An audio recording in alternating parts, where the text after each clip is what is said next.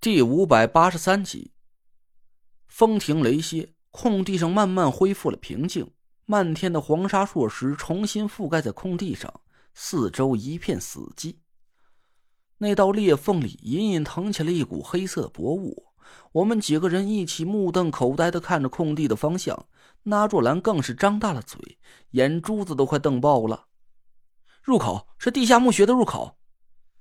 我咧着嘴大喊了起来。快步跑到空地的裂缝前，其他几个人也赶紧跑了过来。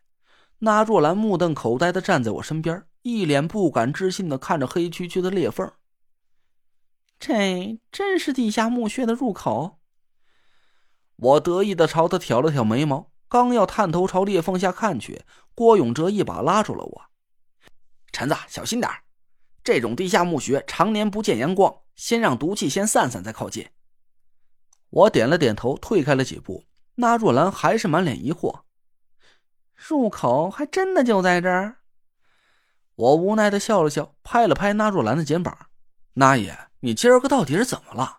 得一会儿咱下去探探，你就知道下边是不是墓穴了。”那若兰没再说话，又皱着眉头嘟囔了几句。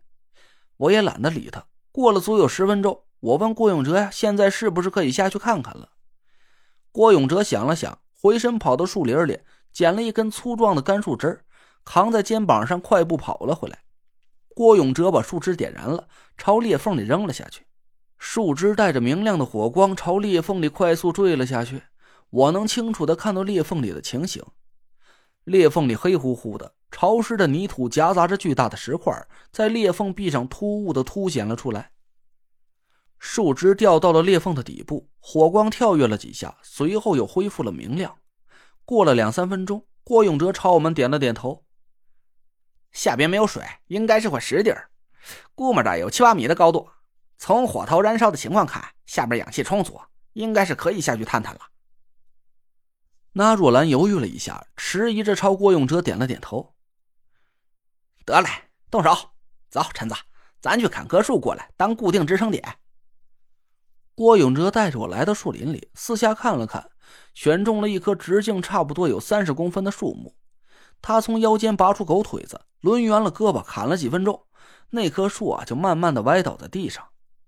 郭永哲快手快脚的把多余的树杈都砍掉。我们俩扛着树干回到裂缝前，郭永哲又抡起工兵铲挖了一个深坑，把树干结结实实的埋在了里边。郭永哲从背包里拿出一扎伞绳，在树干上系住，使劲拽了几下，朝我们几个人点了点头：“可以下去了。伞绳有五十米长短，足够下到底了。哎，对了，记得把防毒面具戴上，以防万一。”我们几个人从背包里取出防毒面具，探头朝裂缝下面张望着，个个都跃跃欲试。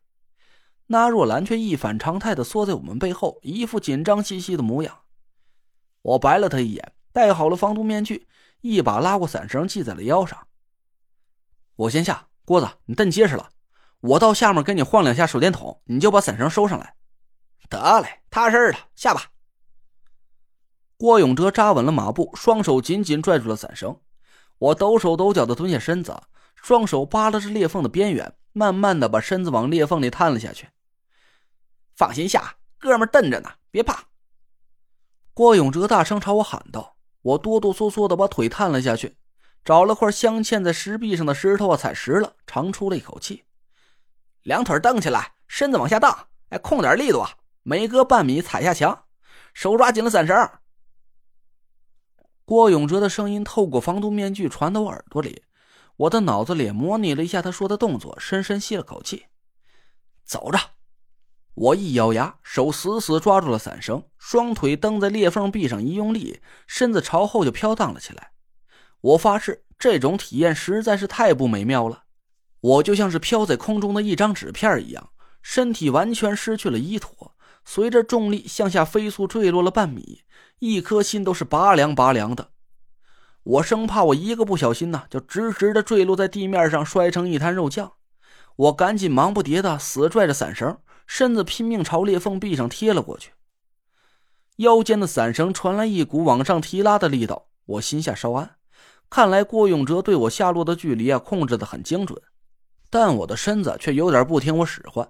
我正在寻思着应该用什么动作完美着陆呢，伞绳的力道随着我动作的停顿，突然从直降变成了横拉。啊！我重重的撞在冷硬的裂缝壁上，膝盖磕得像是裂开了一样，一股钻心的剧痛瞬间就传遍了我的全身。我倒吸着冷气，哀嚎了一声，头顶上又传来郭永哲的喊声：“笨死了你！重心往后仰，把腿弯起来，脚蹬墙。你要再这么拿玻璃盖去撞墙啊，碰着石头上你就得截肢了。”我去，疼死我了！你倒是早点说呀你！我呲牙咧嘴的骂了一句。等腿上的疼痛稍减，我吃力的把重心倒向屁股，弯起了双腿。再来！我朝上面喊了一句，身子又悠荡了起来。幸好接下来没再出什么岔子。我慢慢的悠荡着身子，感觉地面上郭永哲的声音是越来越远了。我脚下隐隐传来了一片耀眼的火光。我低下头看了看，离地面大概还有一米多高的距离。我使劲拽了拽手上的伞绳。郭永哲得到了我的信号，松开了手里的绳子，腰上的力道一下消失了。我双腿一蹬，一纵身跳了下去。扑通一下，我对力度的把控还是有点不太准确。落地的时候，脚下没吃住劲儿，着陆的姿势很不雅观。我一个屁墩儿啊，就摔在了地面上，感觉屁股都要裂成八瓣了。我哼哼唧唧了半天，才慢慢爬起身来，心里暗暗庆幸。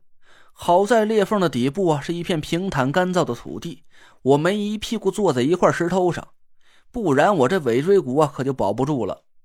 我从腰上解下伞绳，掏出手电筒，对头顶晃了两下。郭子，把绳子收上去吧。郭永哲的声音远远传了过来。不着急，你先在下面简单探探，要是情况不对就赶紧上来。好。我拿着手电筒四下照了照，慢慢的走动了几步，目测了一下这道裂缝的大小。两道裂缝之间的宽度大概是四米左右，长度似乎有点过分了。我用强光手电左右测量了一下，竟然够不着底儿。